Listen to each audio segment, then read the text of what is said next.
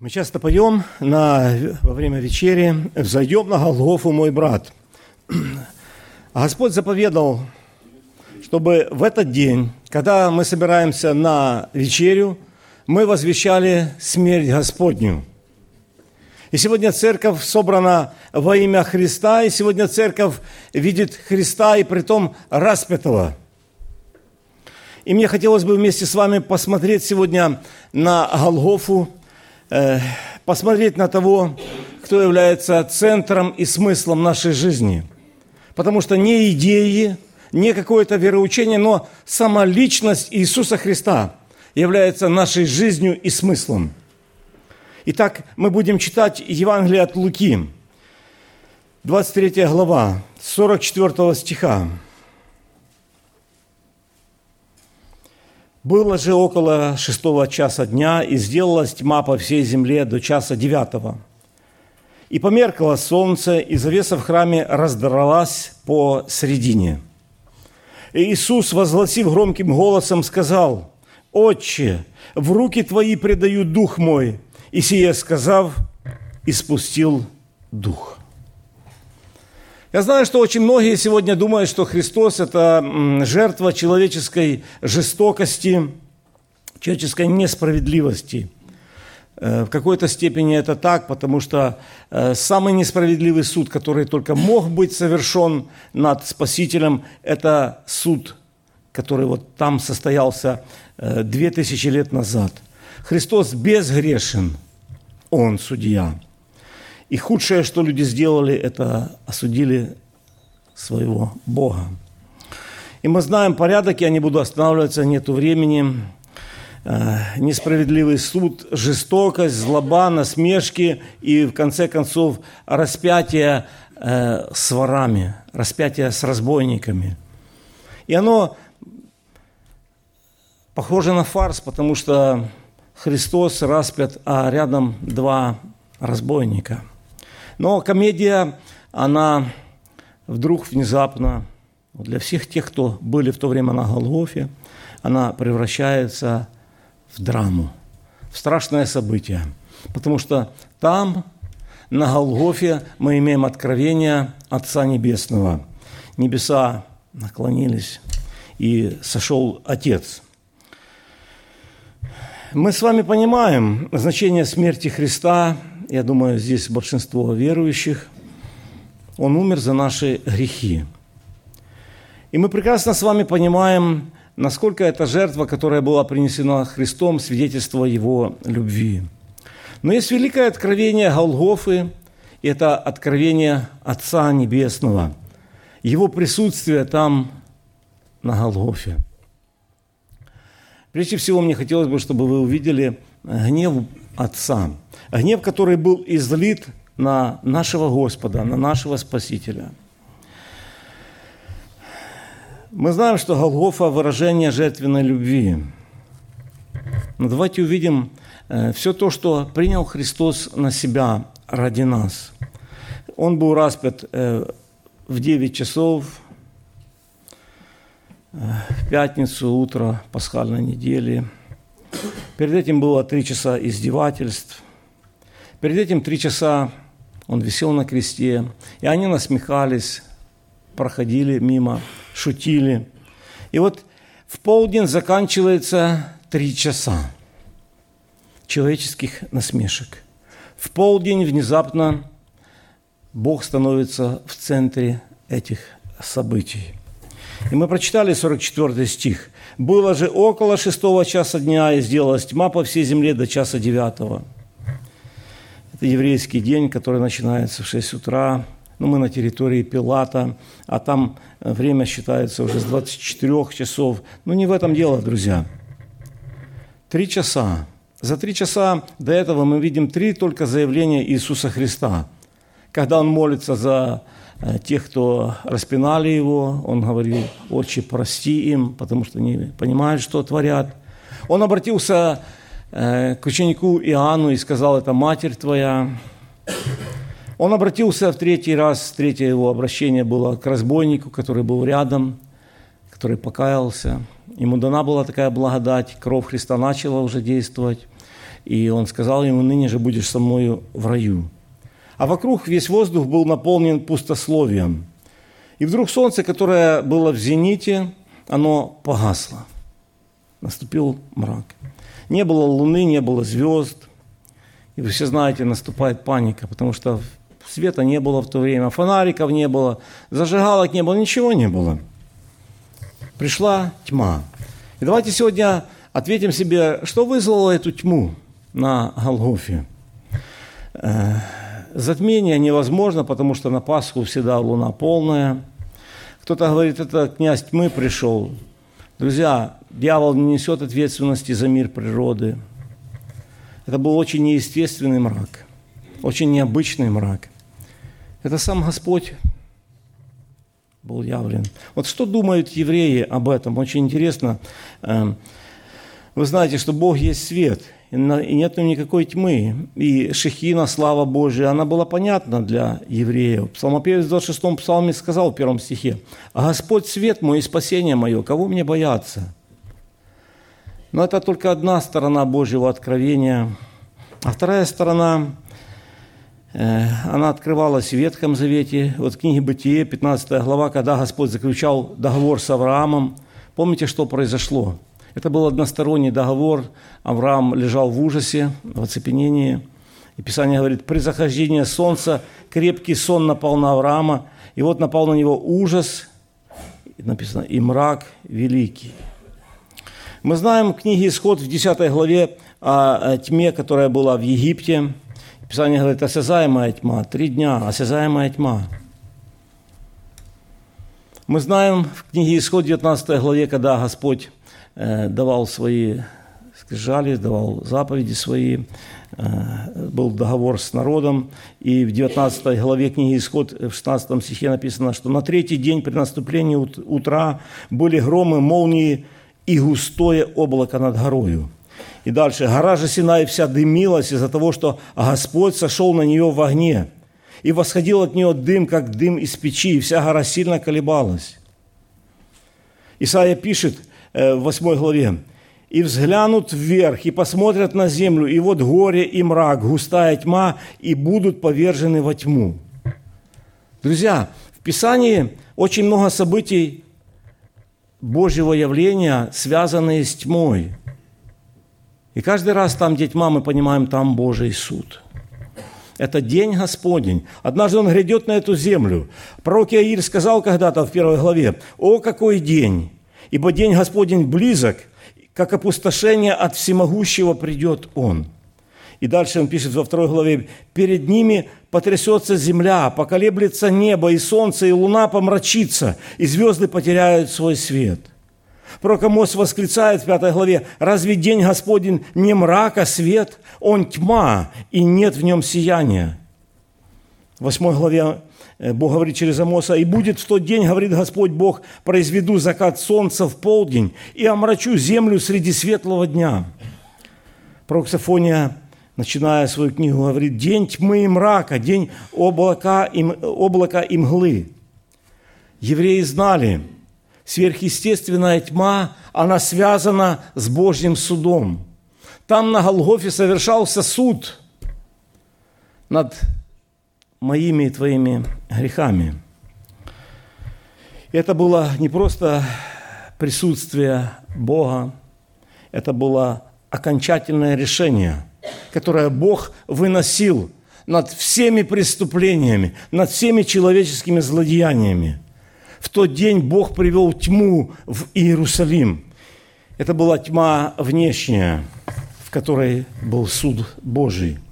Это не был гнев на римлян или гнев на евреев или на украинцев. Это был гнев на Сына Божьего. Исаия писал, писал в 13 главе, «Вот приходит день Господень, лютый, с гневом и пылающей яростью, чтобы сделать землю пустынею и истребить с нее грешников. Никто из грешников не погиб. Это чаша, которую Христос не хотел пить, помните, Евсиманию? Он так избегал ее. Он знал об этом дне гнева Божьего. Он знал, что ему придется из рук отца выпить эту чашу до дна. И он просил о том, чтобы она миновала его. И вот три часа, три часа никаких насмешек не было. Наступил мрак. Это три часа, когда Христос молчит, потому что Он страдает вечным адом. Он страдает за тех, кто уверует в Него. И темнота – это не отсутствие Бога, как многие представляют себе. Это присутствие Бога в гневе и ярости. Именно здесь, в эти три часа, Христос стал нашим, как говорит Слово Божье, Он стал буквально нашим грехом. Он сделался клятвою за нас. Это непостижимо. Это то место, на котором нужно снимать обувь, как когда-то Моисей перед тем терновым кустом. Потому что я не знаю сегодня, никто не сможет объяснить, как вот э, бесконечное количество гнева было поглощено бесконечным человеком и Спасителем. И вот проходит три часа, три часа тьмы, и наступает рассвет. И написано в Марка в 15 главе, Христос восклицает, «Элои, Элои, ламасова хвани, Боже мой, Боже мой, для чего ты меня оставил?» Друзья, почему кричит Христос? Есть свет, но нет комфорта, нет этого общения в триединстве, в вечном триединстве. Нету вечного присутствия Отца – даже во тьме оно было. Даже во тьме наказания там оно было. Там был Отец. Но тьма отошла, Отец оставил. И поэтому раздался вот этот крик. Крик оставленного. Боже мой, Боже мой. Уже не Отец, но Боже мой. Произошла вот эта перемена в словах, не перемена в отношениях. Это как когда-то Христос обращался э, к Петру, и в Луки 22 главе он говорит, «Симон, Симон, ты так близок, но я так разочарован». И я вижу вот это глубокое такое опустошение нашего Спасителя. Боже мой, Боже мой. Это как когда-то Христос смотрел на Иерусалим и говорил, Иерусалим, Иерусалим, сколько любви перемешанные с разочарованием. Это как слова Давида «Авесолом, Авесолом, сын мой, Авесолом». И вот 45, 40, 45 стих. «И померкло солнце, и завеса в храме раздралась посередине». Вы знаете, что священники были готовы резать, и там должно было быть зарезано 10 тысяч ягнят. Но все остановилось из-за мрака, из-за темноты – и святое святых, которое было закрыто постоянно, и там тоже был мрак. Потому что а Господь когда-то сказал Соломону, что я э, предпочитаю пребывать во мраке. Удивительное слово. И вот этот мрак, он заканчивается. Разорвана завеса, доступ открыт. Христос открыл его. И сегодня мы входим путем новым и живым. Через драгоценную кровь Христа наступила ратификация Нового Завета – он сегодня действует.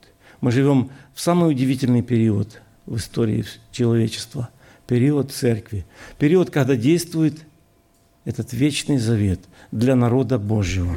Он будет действовать всегда. Вот все было устаревшим, все стало устаревшим с этого момента. Священники устарели, храм устарел, жертвы устарели. Писание говорит, все это было лишь тени. И вот в момент этой резни Бог раскрывает вход. Святая святых. И сегодня читаем к евреям 10 главе 19 стих. «Итак, братья, имея дерзновение входить в святилище посредством крови Иисуса Христа путем новым и живым». И в 4 главе к евреям «Посему да приступаем с дерзновением к престолу благодати, чтобы получить милость и обрести благодать для благовременной помощи» цена заплачена. Непостижимая цена, друзья. И каждый раз, когда я размышляю над этим. Мне хочется упасть на колени. Есть чудные последствия этого служения Христа, работы Иисуса Христа. Мы имеем сегодня доступ к Богу и в жизни, и в смерти. И каждый из вас сегодня не нуждается ни в каком ином посреднике, кроме Иисуса Христа. Каждый из вас сегодня может войти пред лицо Божье, вступить в святое святых, войти в этот тронный зал, где ангелы закрывают свои лица и ноги, а вы можете с дерзновением припасть к ногам Иисуса Христа и просить Его о милости. Матфея в 27 главе сказано в 52 стихе, что «И гробы в это время отверзлись, и многие тела усопших святых воскресли». После тьмы произошло землетрясение, была разорвана завеса, наступил хаос в Иерусалиме. Но если мы вернемся на Голгофу и посмотрим, средний крест спокоен. Там Сын Божий, там мир. Все совершено. Искупление завершено абсолютно. Иоанн э, пишет в 19 главе 28 стихе. «После того Иисус, зная, что уже все совершилось, да сбудется Писание, говорит, жажду. О, слово должно исполниться. А Лука пишет в 23 главе 46 стихе. Иисус, возгласив громким голосом, сказал, «Отче, в руки Твои предаю Дух мой». И сия сказав, и спустил Дух. И Матфей пишет об этом же в 27 главе. Иисус же опять возопив громким голосом, и спустил Дух.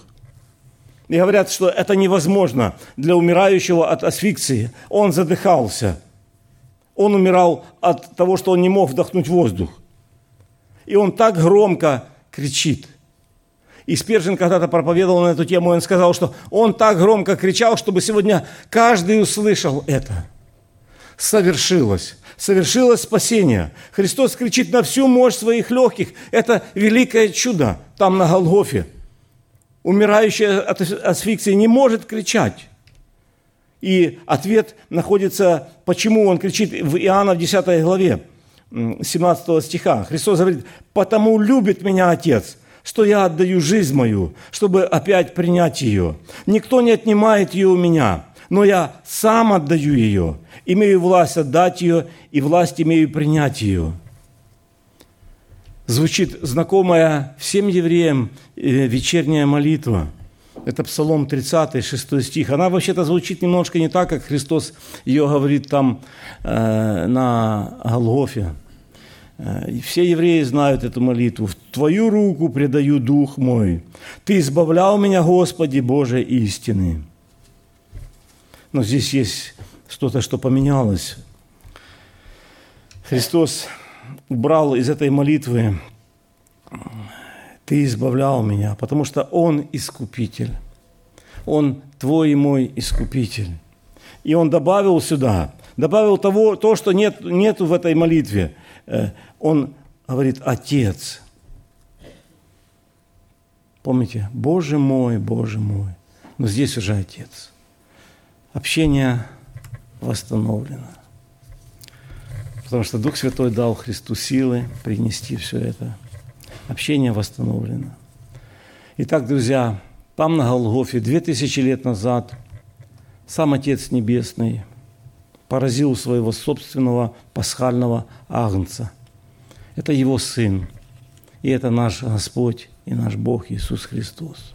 Скажите, как вы реагируете на это? Что происходит в вашей душе, в вашем сердце – Писание говорит в 47 стихе, «Сотник же, видев э, происходившее, прославил Бога и сказал, истинно человек этот был праведник». Что говорите вы? Сейчас мы будем молиться, друзья. Что скажете вы, вы Господу? Что нам остается, друзья, кроме поклониться, прославить Его? Что остается нам сегодня, детям Божьим, кроме хвалы? На небесах – огромный небесный хор спасенных и ангелов, он славит Господа. Я знаю, что Господь смотрит сегодня, и Он желает, чтобы и мы присоединились к этому небесному хору. В Откровении написано в пятой главе, «Достоин агнец закланный, принять силу и богатство, и премудрость, и крепость, и честь, и славу и благословения. Так будем молиться, так прославим нашего Спасителя и нашего Бога. Аминь. Молитесь, пожалуйста. Господь, мы в смирении приближаемся к Тебе. Как когда-то первосвященник входил в святая святых, и мы сегодня с великим благоговением приступаем к престолу милости и благодати. Ты привел нас на Голгофу. Мы увидели этот крест – эту драгоценную кровь, которая и сегодня сильна очистить, омыть, сделать нас снега белее, сделать нас угодными Тебе, наш Отец. Мы видим тот великий гнев, который принадлежал нам, но Ты излил его на своего Сына. Как велика милость Твоя, как велика благодать Твоя к нам, которые были преступниками, богоненавистниками, противниками. А сегодня возлюбленные Твои. А сегодня Ты говоришь, что мы Твои братья. О, Господь, как мне тяжело это произнести, но я верю в это. Ты сегодня говоришь, что мы царственное священство. Какая милость, какая благодать, Господь. Мы принимаем ее по вере из Твоих пронзенных рук, потому что Ты так сказал, и Ты дал нам эту спасительную, удивительную веру. И я прошу сегодня также о всех, кто сегодня находится здесь, ты знаешь, может быть, есть здесь сомневающиеся. Есть те, которые сегодня отчаялись, и чьи колени ослабели, и они упали в следовании за тобой. Господь, подними их, ободри, и яви им любовь свою. Пусть они увидят, как ты любишь их, как драгоценны мы для тебя, как бесконечна милость твоя каждому из нас. Слава тебе за это, наш Бог. Приносим тебе хвалу, прославляем Тебя, торжествуем о Твоем подвиге, наш Спаситель и наш Бог, Отец и Сын и Святой Дух. Аминь. Аминь.